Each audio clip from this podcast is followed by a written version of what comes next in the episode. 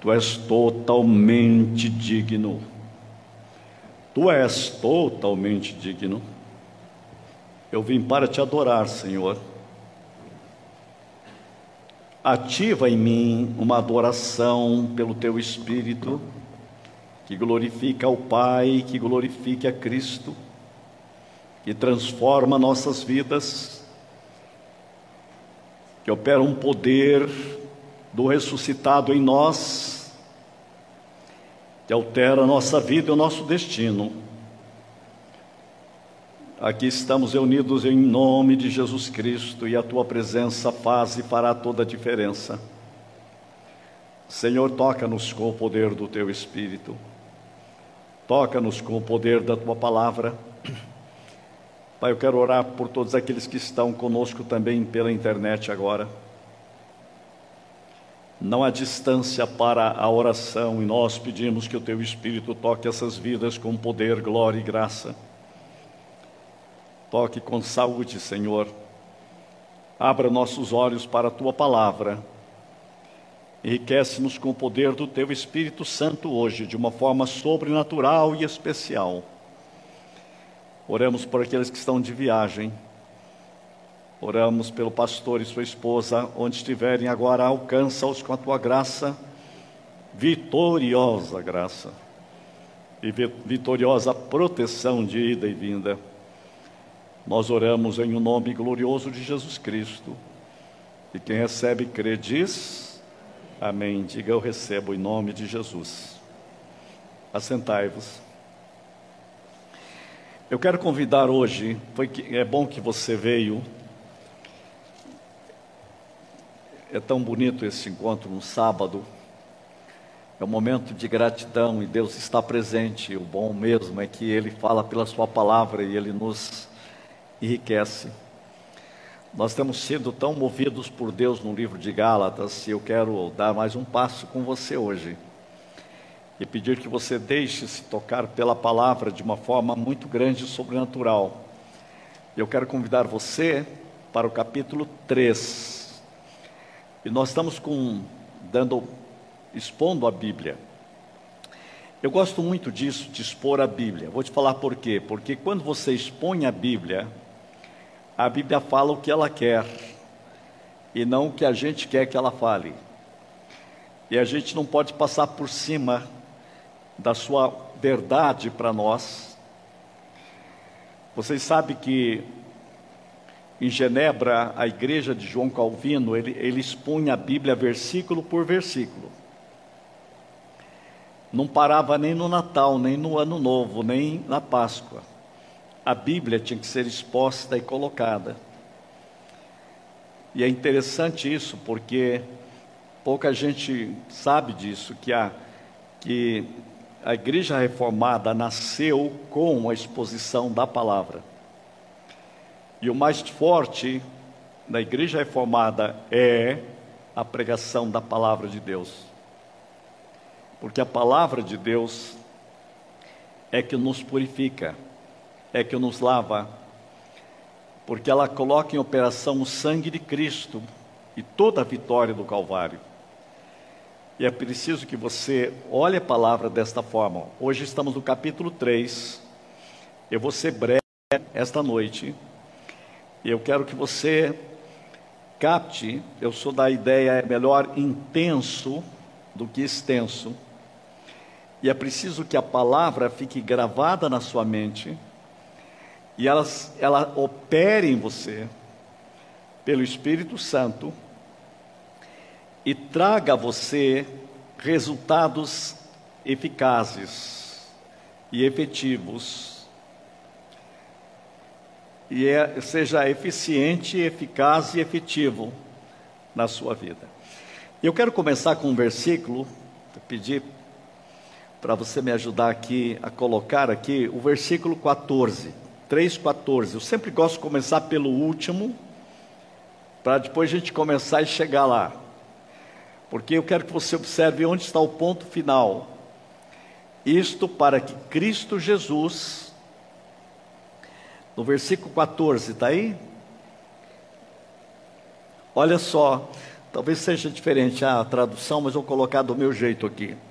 Para que a bênção de Abraão, atenção, isso para que em Cristo Jesus, a bênção de Abraão, chegasse também aos gentios, para que recebêssemos a promessa do Espírito mediante a fé.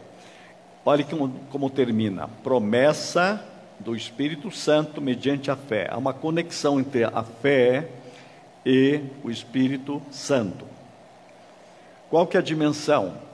Para que em Cristo Jesus a bênção de Abraão chegasse também aos gentios. Paulo ele faz uma conexão da teologia da graça entre Jesus Cristo e Abraão. No meio vai estar a lei e vai estar a construção da religião judaica. Mas antes está Abraão. E Paulo quer colocar que a graça começou antes da lei. Grave bem isso, porque é fundamental você compreender isso. A graça começou antes. Então tudo é graça. Qual que é o tema desta noite? que eu vejo nesse texto o triunfo da graça de Deus. O triunfo da graça de Deus. Eu e você precisamos que haja uma operação da graça de Deus em nossas vidas. Toda carta, grave isso, toda carta de Gálatas tem a ver com a graça de Deus. Toda a carta de Gálatas é para afirmar o triunfo glorioso da graça de Deus. Para dizer que a graça de Deus opera sem limites. Para que a graça, para que você compreenda que a graça de Deus é a chave de todo o cristianismo. Por quê? E você me perguntaria o que é graça? Eu já devo ter dito isso, mas você não pode esquecer esta ideia. Graça é Deus dando e fazendo tudo a quem não merece nada. Graça é Deus operando e fazendo tudo a quem nada merece. Graça é a ação de Deus. Graça é o poder de Deus. Graça é a vitória de Deus. Graça é a possibilidade de Deus. Graça é o que ele faz em Cristo. Por isso que o Evangelho é graça. Por isso que o Evangelho é Cristo. Porque, por isso que o Evangelho é tudo graça, porque Deus é o Deus de toda graça. E sendo Deus de toda graça, Ele é o Deus que tem dado toda a sua graça em Jesus Cristo. Então, quando você compreende isso, você vai compreender essa verdade. O Evangelho é Cristo. Por quê? Porque o Evangelho é totalmente graça.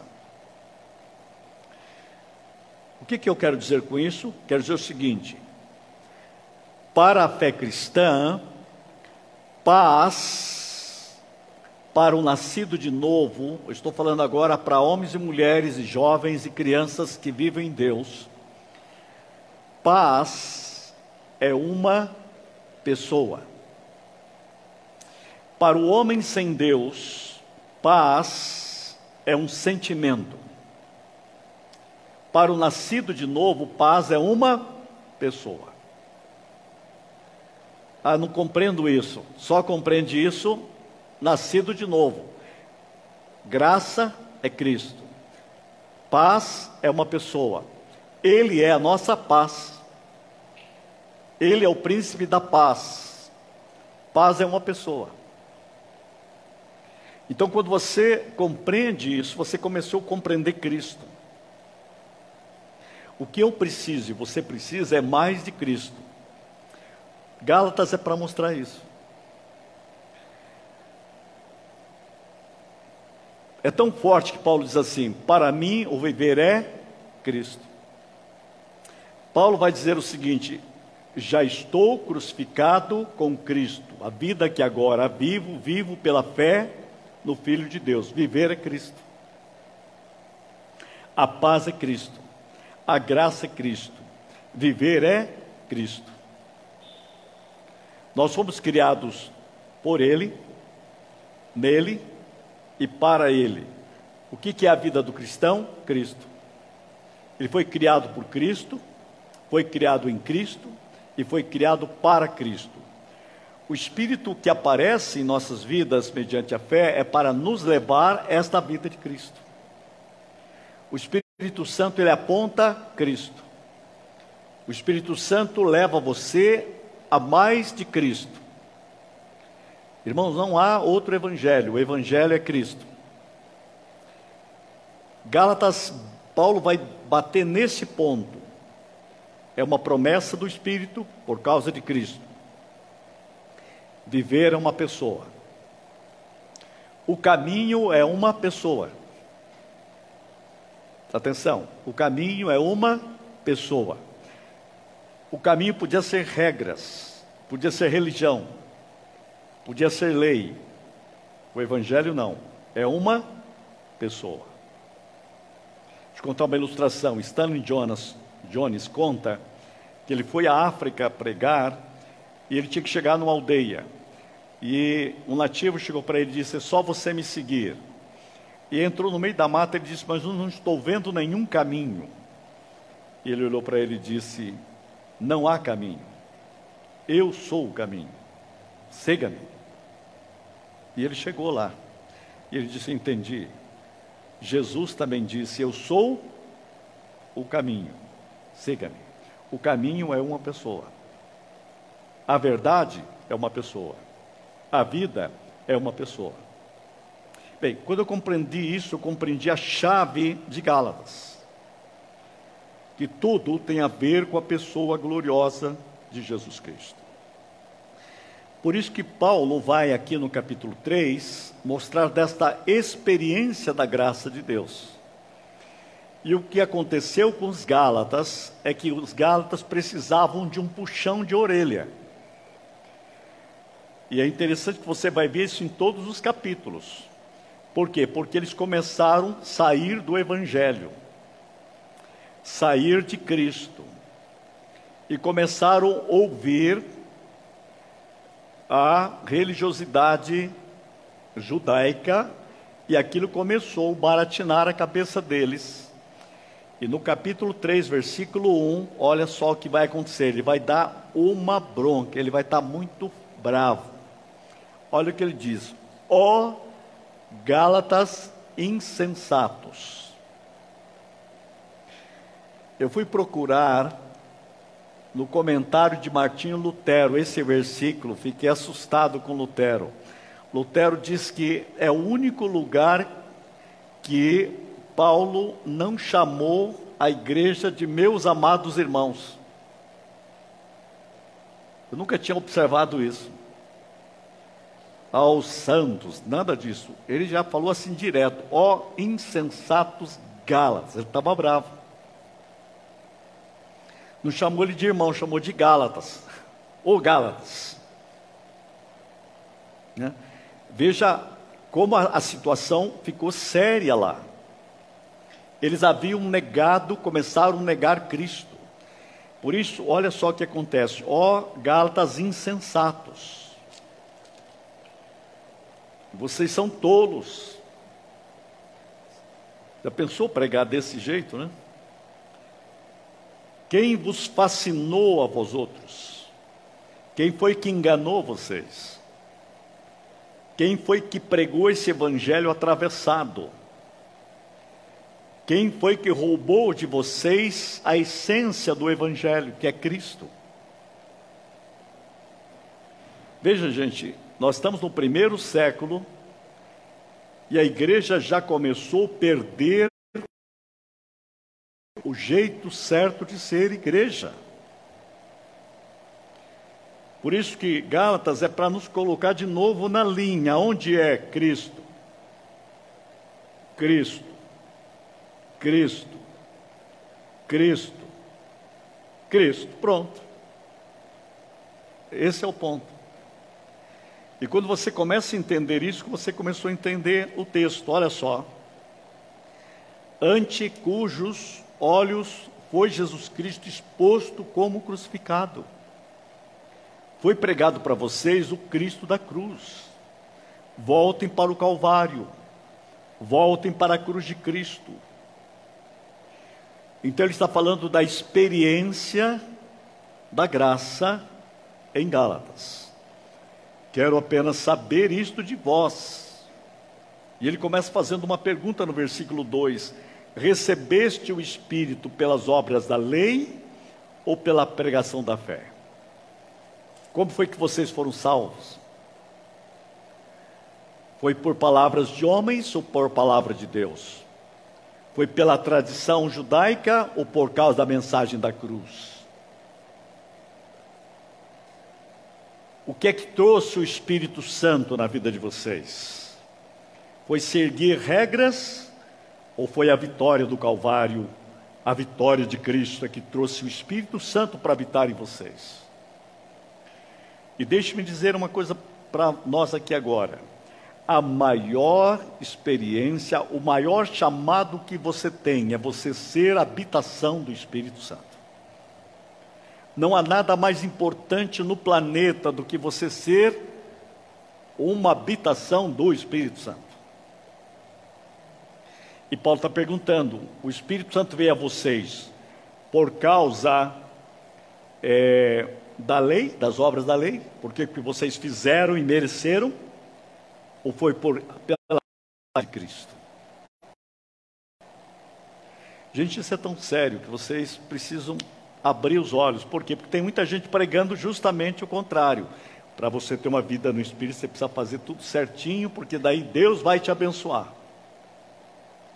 Aí, ó, essa é a insensatez. Isso é chamado de ser insensato. A religião vai dizer assim: você tem que viver para receber. O Evangelho diz: você tem que receber para poder fazer. A religião diz: faça e receba. O Evangelho diz: receba e faça. Vocês terem uma ideia, um dos maiores teólogos da teologia da graça foi Santo Agostinho. E ele tinha uma briga com um tal de Pelágio. A ideia de Pelágio era mais ou menos o seguinte: vamos pegar como se fosse hoje, vamos adorar a Deus. Porque se nós adorarmos, as bênçãos descem. Sabia quem prega isso? Pelágio. Isso é obra que gera Deus. Olha o que Agostinho pregava. Nós temos que adorar a Deus porque as bênçãos já foram dadas. Deu para ver a diferença? Vamos adorar para sermos abençoados. Não vamos adorar porque já fomos abençoados. Aí você escolhe se quer ficar com os Gálatas ou quer ficar com o Evangelho. Estou falando porque isso é atual, isso. Pode entrar aí na internet, você vai ver um mundo de gente pregando o jeito dos Gálatas. Vou dar um outro texto para vocês entenderem isso melhor. Deus falou para Abraão assim: anda na minha presença e ser perfeito. Aí a religião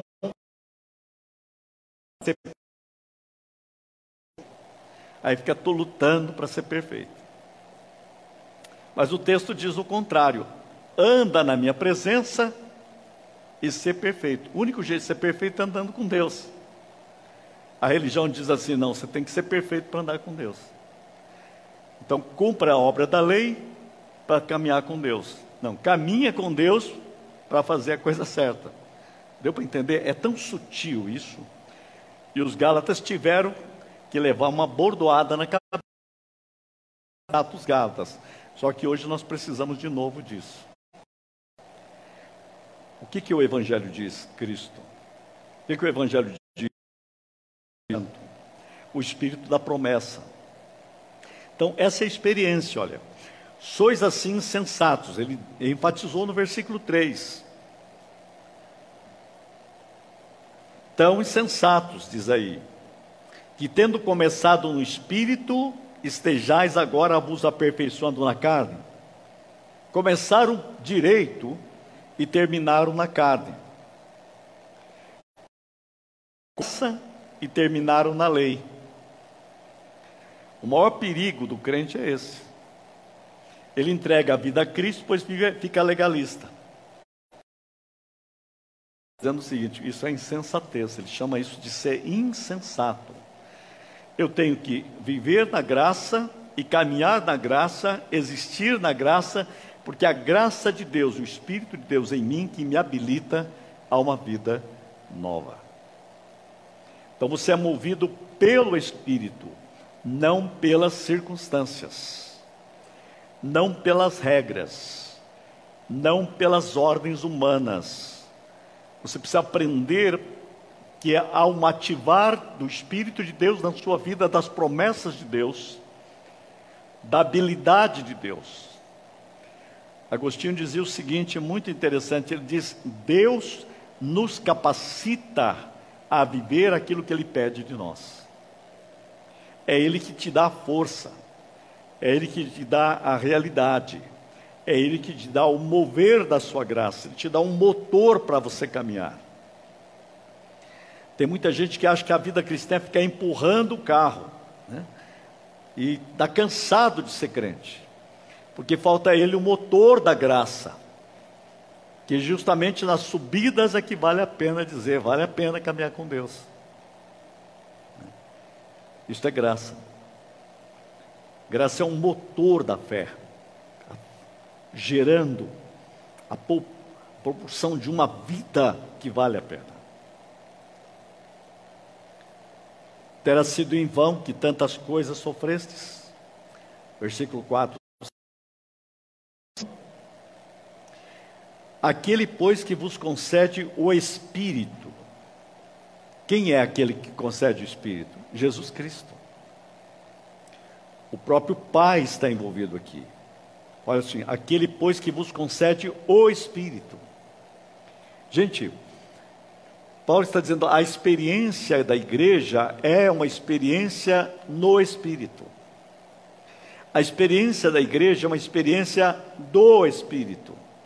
Então, nós só temos um jeito de sermos cristãos, é pelo poder do Espírito Santo que caminha conosco em vitória. Então, você é chamado a viver no Espírito, no poder do Espírito, na força do Espírito, na graça de Deus. Aquele, pois, que vos concede o Espírito e que opera milagres entre vós porventura o faz pelas obras da lei ou pela pregação da lei? Ou pela pregação da fé? Pelas obras da lei ou pela pregação da fé? O que ele está dizendo é o seguinte: aquele, pois, que vos concede o Espírito Santo. E não só concede o Espírito Santo, ele faz milagre entre vocês. Veja o que é a igreja. A igreja é um lugar onde há um operar do Espírito Santo. Quando eu leio esse texto, esse texto me abala, sabe por quê? Porque diz: e aquele que opera milagres entre vós. É uma normalidade a igreja viver nos milagres do Espírito Santo. Se não é uma normalidade, é porque nós não estamos vivendo esta graça operosa do Espírito. A igreja tem que ser o lugar onde Deus opera milagres.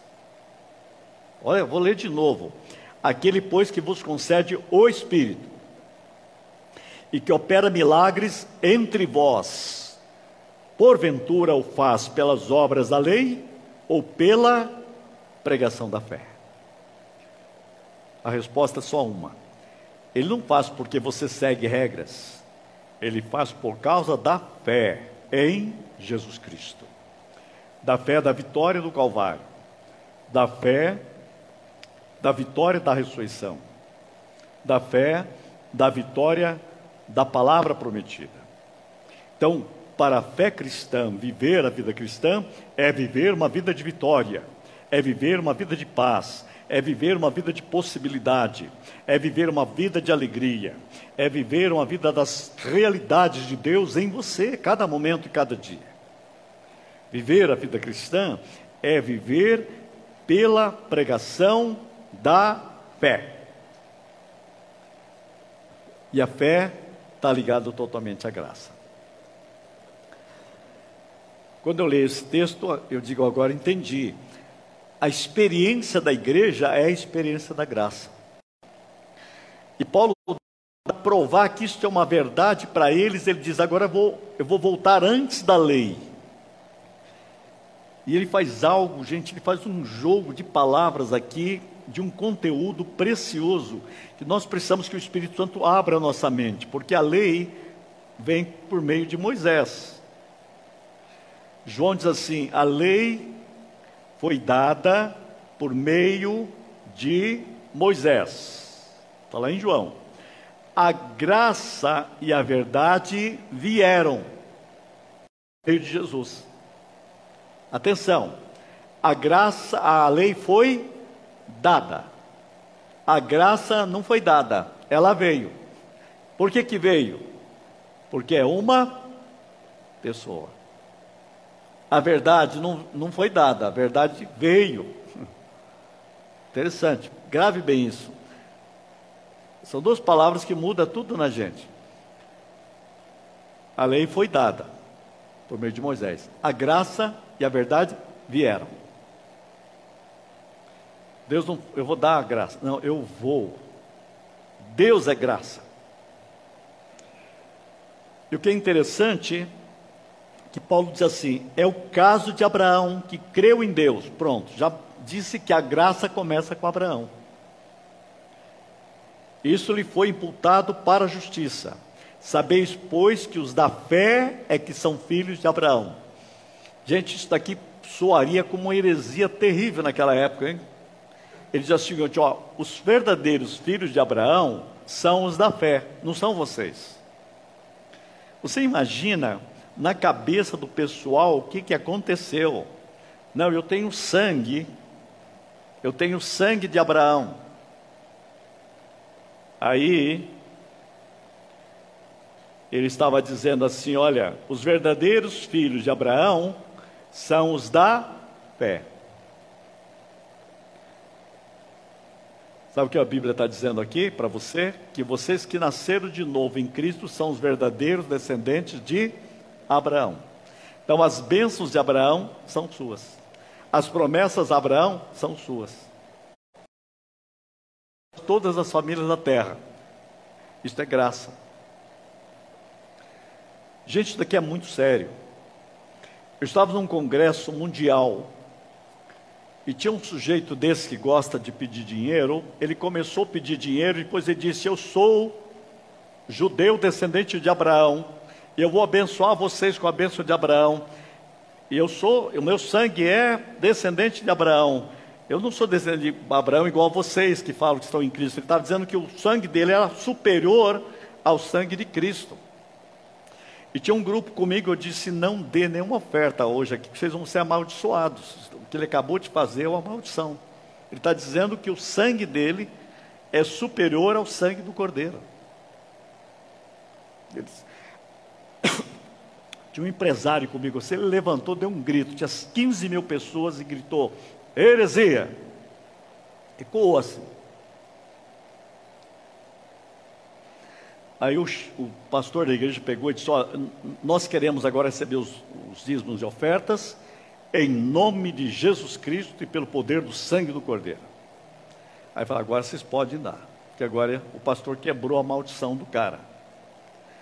Gente, essas coisas são, está aqui, ó. Paulo está dizendo: os verdadeiros descendentes de Abraão são os da fé. Tem muita gente que na igreja hoje não acredita nisso porque começaram a ficar insensato igual os Gálatas. Olha o que diz o texto. Ora, tendo a Escritura previsto que Deus justificaria pela fé os gentios, preanunciou o Evangelho a Abraão. Então, quem o, o Evangelho primeiro foi pregado a Abraão, gente. Quem ouviu primeiro o Evangelho? Abraão. Onde está escrito? Aqui. Preanunciou o evangelho a Abraão. A primeira pessoa a ouvir o evangelho da graça foi Abraão. Em ti serão abençoados todos os povos. Olha só, de modo que os da fé são abençoados com o crente Abraão. Abraão não é apenas o pai da fé aqui, mas ele é meu irmão. São abençoados com o crente Abraão. Aquele é chamado de o crente, por causa do Evangelho, por causa da graça, por causa de Cristo. Por isso que os, os fariseus ficaram bravos quando Jesus falou assim: Ele queria ter me conhecido. Eu disse: Não é como você? Abraão queria me ver. Tipo, como ele? Você só tem 30 anos. Ele disse: Antes de Abraão existir, eu sou. Vocês não sabem com quem se está falando. O Evangelho foi anunciado a Abraão. Veja o que é graça. E é interessante. De modo que os da fé são abençoados com o crente Abraão. Todos quantos, pois, são das obras da lei, estão debaixo de maldição. Porque está escrito: Maldito todo aquele que não permanecer em todas as coisas escritas no livro da lei para praticá-las. O que aqui está dizendo? Tem um lugar de bênção e tem um lugar de maldição. Viver no legalismo é maldição, viver em Cristo é viver na graça essa experiência. E olha o que diz o texto: é evidente que pela lei ninguém é justificado diante de Deus, porque o justo viverá pela fé. Então, o que, que você e eu precisamos? Olhar para Cristo, ter fé em Jesus Cristo, entregar nossa vida a Cristo. Né? Ora, a lei não procede da fé, mas aquele que observar os seus preceitos, por eles viverá. Cristo nos resgatou da maldição da lei fazendo ele próprio maldição em nosso lugar, porque está escrito: Maldito todo aquele que for pendurado no madeiro. Jesus levou, gente, todos os nossos pecados. Jesus, naquela cruz, levou todas as nossas maldições. Ele pegou toda a maldição que estava sobre nós e. Para quê? Para que a bênção de Abraão chegasse aos gentios. Paulo coloca algo de tão tremendo que ele pega a realidade da cruz e a promessa a Abraão e faz um sanduíche da graça de Deus e nos coloca dentro disso e diz: essa é a vida cristã. E olha o que ele diz: chegasse os gentios em Jesus Cristo, a fim de que recebêssemos pela fé o Espírito prometido. Tudo é graça. O Espírito Santo em nós é graça. O Espírito Santo em nós é vitória. Grave isto: Jesus assumiu a minha história e a sua história. Nós recebemos dele a sua vitória. Nós recebemos dele a sua saúde. Nós recebemos dele a sua glória eterna. É isso que é o Evangelho. Tudo é Cristo, tudo para o louvor de Cristo, tudo para a glória de Cristo, tudo pelo poder de Cristo, tudo pela força de Cristo, tudo pela graça de Cristo. Pela fé, recebam o Espírito Santo. Por isso que o Espírito prometido está presente na igreja. Cristo é tudo, ele vive em nós. Nosso maior chamado é o Espírito Santo prometido. E ele é o Espírito, por isso que a palavra vai dizer: foi para a liberdade que Cristo nos libertou. Foi para a liberdade que Cristo nos libertou. Nós somos livres em Cristo. O Evangelho é Cristo. Ele é a nossa paz. Ele é a minha saúde. Ele é a minha vitória. Ele é a minha eternidade. Fomos criados para Ele. O Evangelho é Cristo. Por isso que Stanley Jones estava certo. Ele diz assim: você pode tirar Buda do budismo, que o budismo continua. Pode continuar, tirar até Maomé do, do islamismo, que o islamismo continua. Pode colocar, tirar Shiva lá do, do hinduísmo, o hinduísmo continua. Mas se você tirar Cristo do cristianismo, não sobra nada.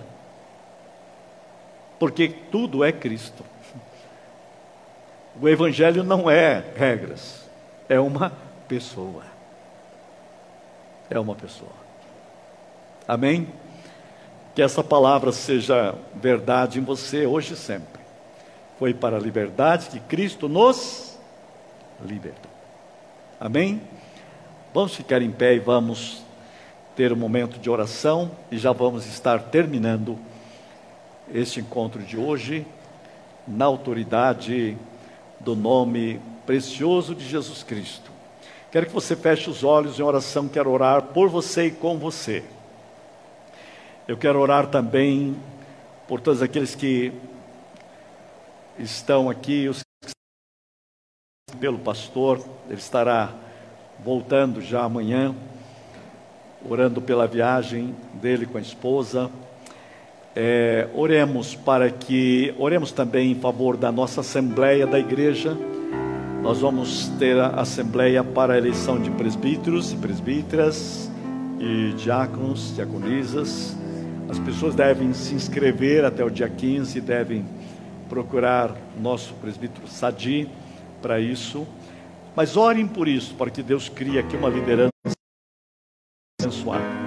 Eu quero também orar por aqueles que entregaram as suas ofertas, tem um lugar próprio para isso. Vamos abençoar. Feche os olhos. Pai, em nome de Jesus, eu peço que o teu Espírito toque cada vida, cada mente. Todos sejam curados e abençoados. Senhor, estamos orando para que o teu Espírito traga sobre nós a luz da tua glória, da tua graça e presença. Oramos nesta noite também por aqueles que trouxeram os dízimos e ofertas. Multiplica sobre eles esta bênção sem limites. Ó oh, Pai, fortalece o teu povo Ilumina-nos pela tua palavra. Para o teu louvor e glória oramos. Em nome de Jesus.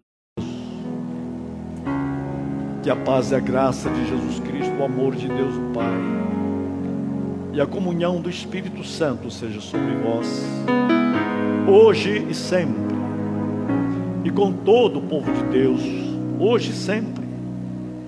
Quem crê recebe, diz.